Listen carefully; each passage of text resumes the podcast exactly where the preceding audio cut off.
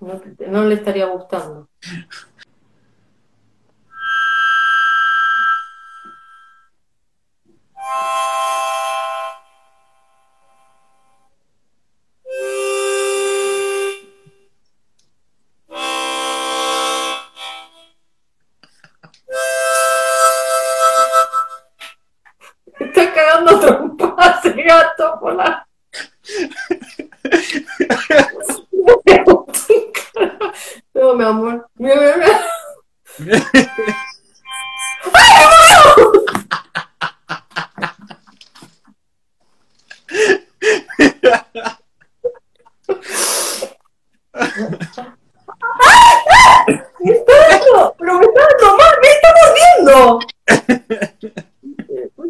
Osvaldo, mira, mira, mira.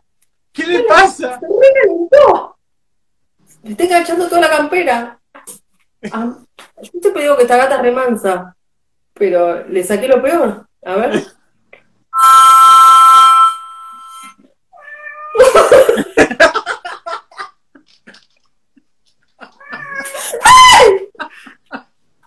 Está dando de bomba. Menos mal que tengo la campera.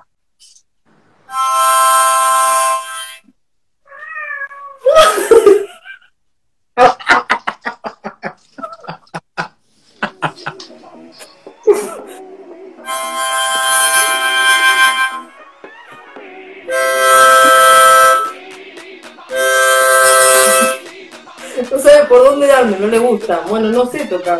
Mamita, puedo aprender.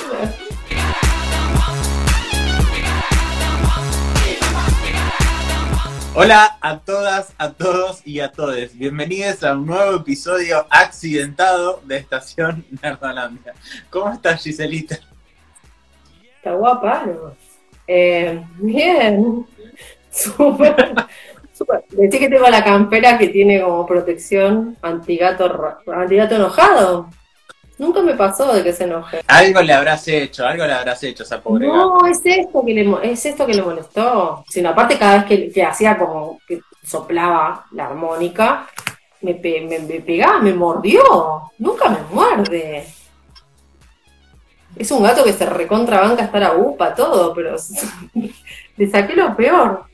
Ahora le- tengo un gato violento. No, bueno. Bueno, vamos a arrancar este episodio antes de que a Gisela la mate un gato.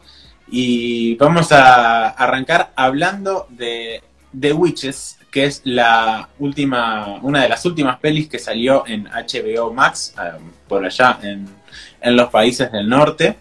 eh, con Anne Hathaway, con Octavia Spencer y con Stanley Tucci dentro de su elenco. Es una readaptación del libro de Roald Dahl, que es el autor de clásicos como Charlie y la fábrica de chocolate, Matilda, Los Gremlins y muchos otros más. Esta peli ya había tenido una adaptación al cine en 1990, eh, con Angelica Houston en el papel principal de, de la bruja más mala de todas. La verdad que yo siempre lo dije, las películas de, de los 90 y demás, yo no es algo que yo me acuerde, no sé por qué, tengo como ciertos vaídos y capaz que las vi, pero no me las acuerdo. Eh, este es el caso. También sé que vi un montón de veces La historia sin fin, no me la voy a acordar jamás. Eh, con las películas de Disney me pasa lo mismo, pero bueno, por lo general es, es medio raro. La única que me acuerdo, y siempre lo dije, que es El Rey León, pero porque la vi 300 millones de veces y es mi película favorita de Disney. Pero fuera de eso, es como que no las recuerdo. Bueno, es entonces, como le dije, una readaptación de- del libro. Y la verdad que la vi pensando que iba a gustarme demasiado y no sucedió nada de eso. En un principio, lo primero que les puedo decir es que la peli es sumamente infantil, está totalmente dedicada a, los chicos. Yo pensé que al no ser una peli de Disney que es de, de Warner, que Warner generalmente se juega un poquito más con ese tipo de cosas, no fue el caso. Y la verdad que eh, me sorprendió y me dejó bastante que desear. Eh, las actuaciones, la verdad que están bastante bien. Eh, Octavia Spencer es como que se roba la peli en cada, en cada escena que aparece. Y Anne Hathaway, la verdad que muy, muy, muy bien también. O sea, no, no, es, no es de sorprendernos eso. Pero nada, es como que no, no, no terminó de llegarme. ¿De qué va la historia? básicamente es eh, a un chico se, le- se le mueren los padres, se va a vivir con su abuela y eh, entre todo este, entre todo el tiempo que está viviendo con su abuela se le aparece una bruja que lo quiere, le quiere dar un caramelo, qué sé yo, ta, ta, ta. Cuestión es que cuando él, como ve que, que esta persona era muy rara y le cuenta a su abuela lo que le había pasado, la abuela le dice, no, mirá, lo que vos te encontraste fue una bruja, no fue una señora. Bueno, y le cuenta toda una experiencia que tuvo la abuela de joven con una bruja y ta, ta, ta, ta. ¿Cuál es el objetivo de las brujas? Encontrar chicos y los convierten en ratones para después matarlos. Súper sé, el objetivo de ella es básicamente que el mundo se quede sin población, porque si no tenés, no tenés chicos en el mundo, no- es imposible que, que sigan creciendo gente, que siga apareciendo gente. Cuestión es que, nada, la abuela le dice, bueno, nos tenemos que ir, qué sé yo, y se van a un hotel. Y justo da la casualidad que en ese hotel hacen la convención internacional de brujas y no sé qué, y están todas las brujas ahí metidas en el hotel donde está la abuela con el nene. Bueno, eh, el resto lo van a tener que ver si, si es que quieren ver la peli. A mí la verdad que los, los Ah, efectos... Los efectos, la verdad que dejan bastante que desear. Hay ciertas cosas que están buenas, por ejemplo, lo- los efectos que hacen sobre el cuerpo humano en las brujas, como por ejemplo los dedos y, eh, no sé, la boca y cosas así que, que le hacen a, las brujas en sí. Eso está muy bien. Pero después hay ciertos animales con CGI, como gatos, ratones y no me acuerdo qué otros animales más que aparecen, que la verdad que son no malos, sino pésimos. Yo vi mucho make-up, vi porque, porque sigo un par de, de actrices, bueno, esa vi mucho make-up, o sea, no vi que apostaran tanto a la, a la ciencia ficción. Pero no, no vi la película como para decirte esto si ya vi que o sea, tenía como un, como un laburo increíble en, en todo lo que era maquillaje. Es que en realidad lo, lo ti- tiene un trabajo en maquillaje. El tema es que eso se soporta también con ciertos eh, efectos visuales. O sea, no, no todo Claro. es maquillaje. Hay ciertas... Si la vas a ver, vas a entender por qué te lo digo. Eh, No, no, es que no me diste ni ganas de verla, ¿eh? no hay chance. Pero mi sorpresa mayor no fue ni, ni por el lado de HBO, o, sea, o mejor dicho, mi decepción mayor no fue ni por el lado de HBO, ni nada por el estilo, ni por los actores, sino por todo el equipo que está detrás de cámara. ¿Por qué? Está dirigida por Robert Zemeckis, que todos sabemos Mira el futuro. que es el director de Volver al Futuro. Y el guion está escrito por el mismo CMX y coescrito por Guillermo del Toro. Selma, ¿es necesario?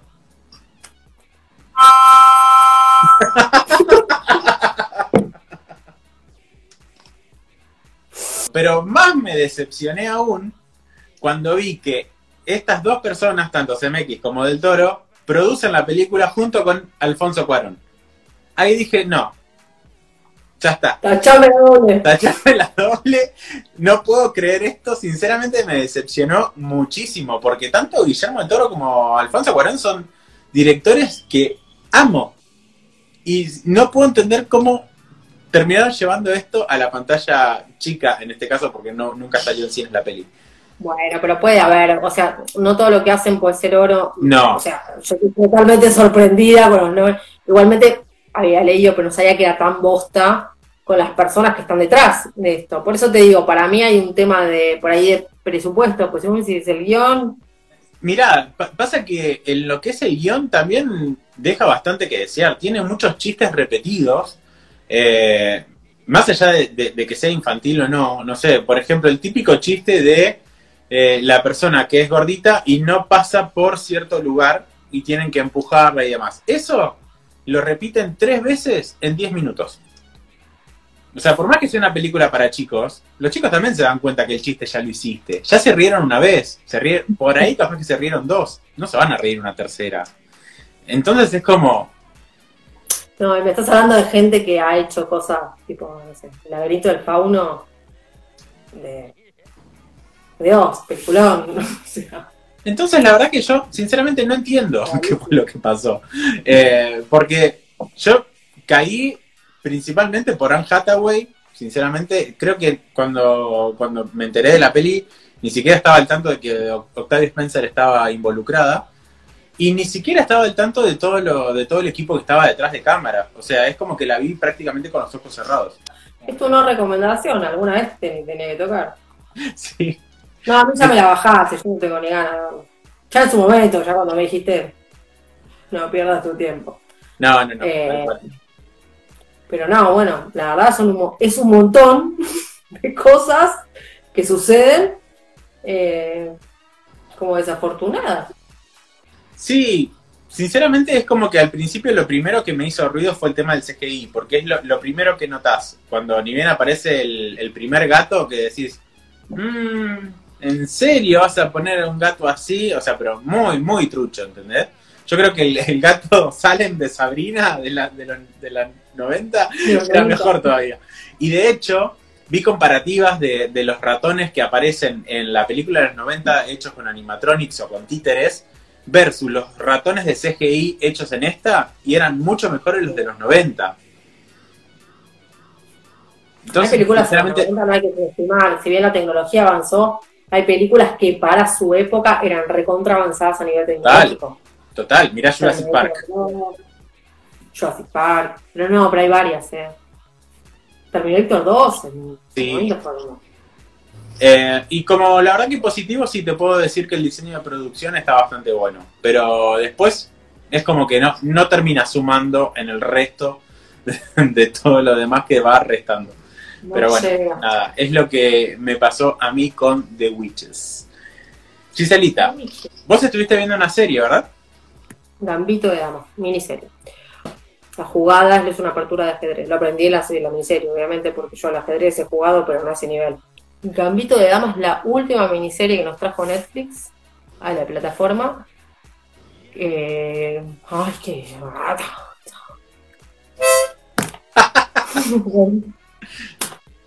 Había un mosquito dando vuelta, me distraje.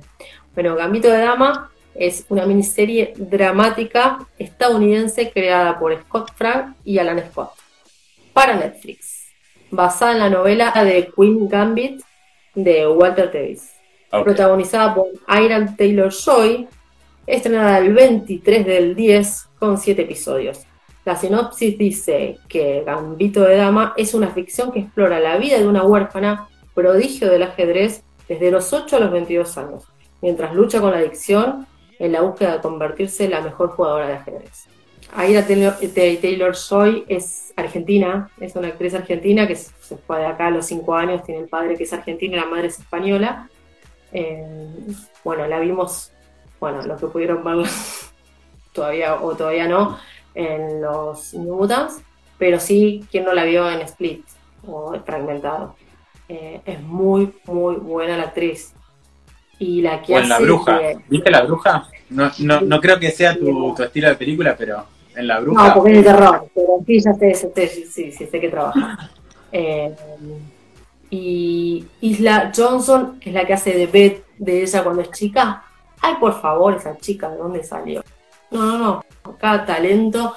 Y Netflix lo que tiene es eso, siempre le doy palo, pero una vez al año te saca una miniserie y te deja con la mandíbula por acá abajo. A mí, sinceramente, me encantó, me encantó. Me pareció impecable la puesta en escena, la escenografía, el montaje. Si bien, o sea, no es toda la serie que vos ves el ajedrez como el juego y que tenés que entender todas las jugadas ni que tenés que saber jugar al ajedrez, pero los detalles, la mirada de ella, o ella es una que tiene como un instinto, aprende a jugar en un orfanato y ya, te- ya tenía como, ya, nació con ese don. Bueno, o sea, algo que me pareció totalmente interesante de esta serie es que es una ficción. Fue una gran discusión que tuve el día de hoy con mi madre, porque obviamente toda mi familia está enloquecida con esta serie, mi familia lúdica. Eh, y me, me- me resultó totalmente extraño que tuve que buscar que esté basada en un libro y no que sea una historia real. La sentí real todos los capítulos. O sea, dije, bueno, esto es una biopic de alguien, de algún prodigio de, ajedrez. Cuestión es que no.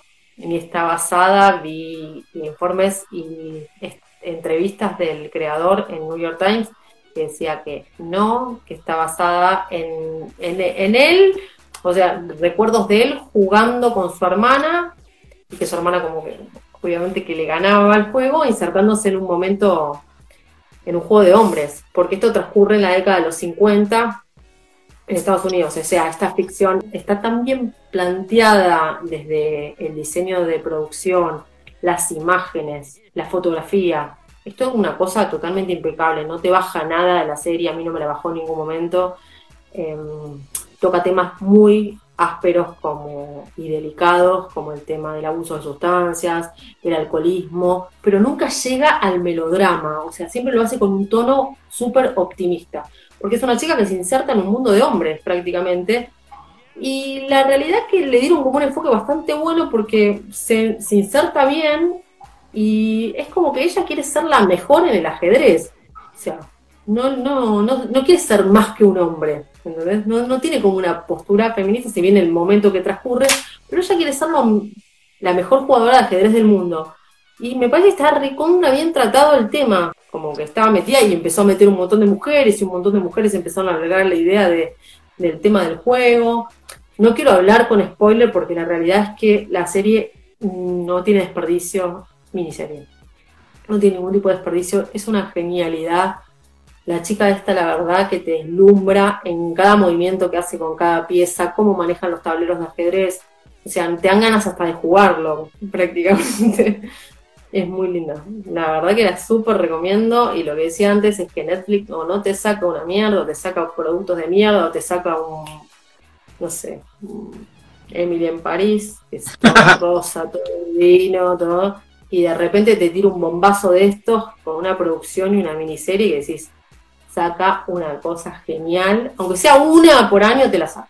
No creo que haya alguien que no la haya visto y que diga, no, esto es una porquería todos los comentarios que vi son todos súper up, no solo los de mi familia, sino los que estuve leyendo, pero es atrapante para maratonearla, la verdad. Está el primo de Harry, que hace de Bellic. Tiene unos personajes tan tiernos esta serie. La madre adoptiva, pues bueno, obviamente ella es huérfana y pierde a su madre en un accidente.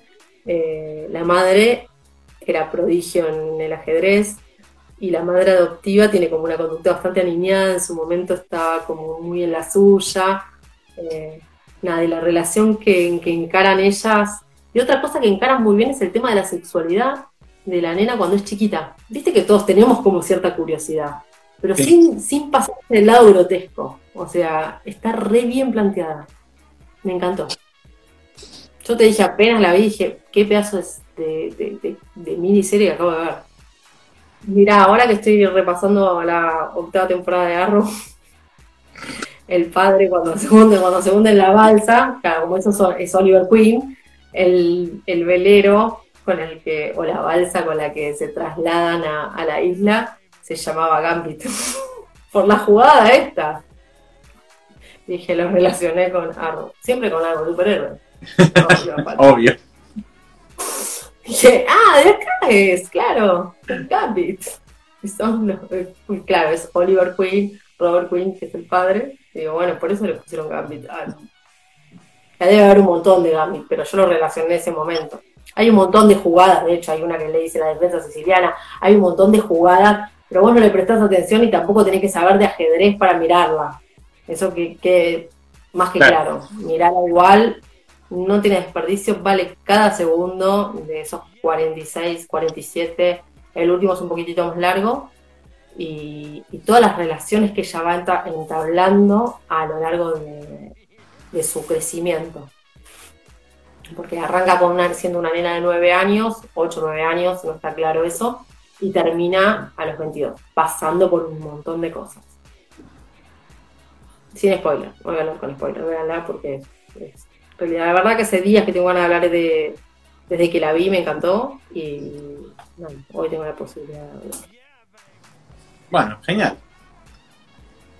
Genial, genial. Y te hago una conexión, porque hay un chico que trabaja ahí que trabaja en Maze Runner, ¿verdad? Sí, Topu. Perfecto, porque yo también voy a hablar de alguien que trabajó en Maze Runner. Estoy hablando de Dylan O'Brien, que protagoniza una película que sinceramente vi el trailer y dije, "Mm, vamos a ver qué onda. No estaba muy emocionado y la vi y me voló la cabeza. Estoy hablando de Love and Monsters. ¿De qué va la historia? Básicamente en algún futuro alternativo o básicamente como esos de esos futuros en los que venimos vos y yo, viste que venimos de futuros alternativos siempre. Eh, un asteroide se estaba por, por estrellar en el planeta Tierra, entonces la humanidad dice, listo, mandamos misiles y lo destruimos. Lo que ya hemos visto en un montón de películas.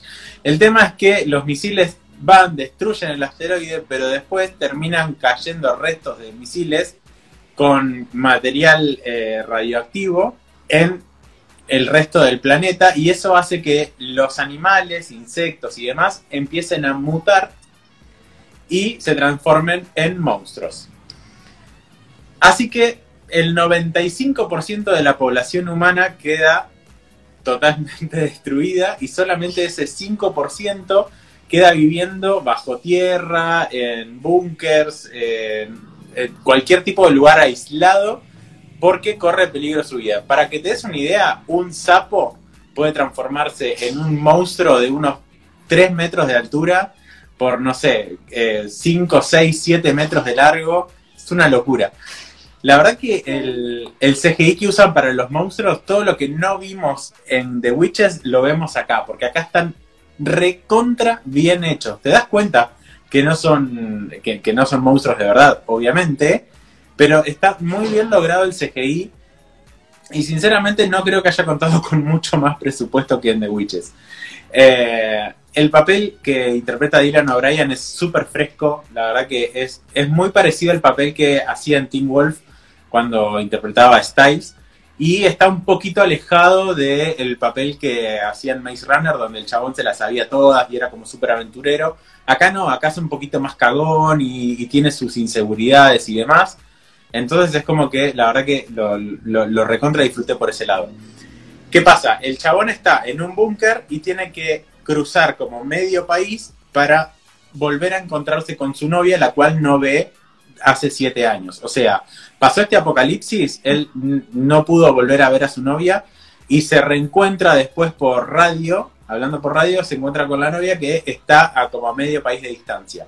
Entonces dice, bueno, la, tengo que ir a ver. ¿Por qué? Porque en el búnker donde está él están todos en pareja y él está solito. Entonces como que, por eso la película, o sea, tiene su base en el amor también. No es una comedia romántica, porque si bien tiene comedia y tiene romance, en ningún momento es como que lo mezclan como para un mismo propósito, sino como que son dos cosas que van de la mano. Como algo negativo, si se quiere, es que los personajes secundarios no tienen tanto desarrollo y están más ahí como para hacer avanzar la trama. Pero la verdad que igual los disfrutás igual. Dentro de los personajes secundarios, los más destacables es Jessica Henwick, que la pueden eh, tener de las series de Marvel y Netflix, que era la novia de Iron Fist. Es la que hace de Annie, que es la novia de Dylan O'Brien. Y después está eh, Michael Rooker, más conocido como Yondu de um, Guardians of the Galaxy. Y hay una chiquita. O el hermano de, de, de Walking Dead. De, de Darryl, exacto. El hermano de Darryl. Y después hay una chiquita que se llama Ariana Greenwald, que hace una de un personaje que se llama Minnow, que es espectacular. Esa pendeja aparece en pantalla y se roba la película. Entonces es una lástima que no hayan tenido cierto desarrollo. La verdad que por cómo apunta la película y por ciertas cositas que dejan colgadas, yo creo que da muchísimo, muchísimo para una secuela o a lo sumo un spin-off centrados en los personajes de Michael Rooker y de esta chiquita de Ariana. Porque la verdad que ellos aparecen en algún momento, lo acompañan a él y después eh, se toman diferentes caminos. Entonces es como que da como para hacer algo, algo con respecto a eso. Eh, la verdad que es muy buena la peli, la disfrutás muchísimo, no, no decae en ningún momento, es súper super dinámica, eh, tiene sus momentos de emotivos, tiene sus momentos eh, más eh, cómicos, sus momentos más de romance, pero la verdad que no, no, en ningún momento decae. Otra cosita que por ahí le puedo llegar a criticar es el tercer acto, donde la película parece que va a, convertirse en algo diferente y a llevar como el... pa- pa- parece que va a ser otra cosa, parece que se va a transformar más en una película de acción, que no lo termina haciendo, y entonces es como que ahí quedas como medio descolocado un poquito. Pero la verdad que termina súper bien eh, y, y creo que el mensaje que tiene es bastante claro. No lo voy a decir porque estaría spoileando, pero, pero la verdad que en ese sentido me gustó mucho. El director es Michael Matthews, que no es un director muy conocido, es un director sudafricano que se encargó de hacer básicamente cortos, entonces no van a encontrar muchos trabajos de él. Eh, pero después, la verdad que no, no tengo mucho más que decir porque es muy disfrutable la peli. La tienen que buscar por ahí, eso es lo malo. Ustedes saben que yo cuando traigo cosas las traigo medias sacándolas de una galera y no, no son fáciles de encontrar, o sí son fáciles de encontrar en realidad. Porque, de hecho, en la web de donde la conseguí, es la película más vista. Y de hecho me, me pareció raro porque está hace como tres semanas más o menos, y en estas tres semanas no deja de aparecer como en uno de los top cuatro de, las pelis para, para mirar que, más está mirando la gente. Entre todo lo que estuvieron a- comentando de la peli, lo que pude ver es que la comparan mucho con Zombieland porque tienen como una base muy parecida, esta este tipo de road trip y demás, con amenazas. O sea, la peli no te va a dar nada nuevo, pero sí te va a dar como un buen baldazo de algo fresco, y la verdad que se re necesita. Así que por eso, esta sí es mi recomendación de la semana. Una de dos. Una de dos. Una recomiendo y otra no. Exacto, exactamente. Bueno, Bueno. si les gustó este capítulo, lo único que tienen que hacer es compartirnos, darnos like. Compartan. No les cuesta nada. Suscríbanse, es gratis, todo es gratis. Todo es gratis. Bueno, Giselita, ¿dónde pueden ver o escuchar esto? En YouTube y en Spotify como Estación Nordolandia. Perfecto. Y nuestras No. redes sociales, Seba, Nuestras redes sociales son Estación Nerdolandia en Instagram y e-nerdolandia en Twitter. Así que nos ven por ahí. Chau. Ay. ¿Sabes que me duele el arañazo que me pegó, eh? Clavó así.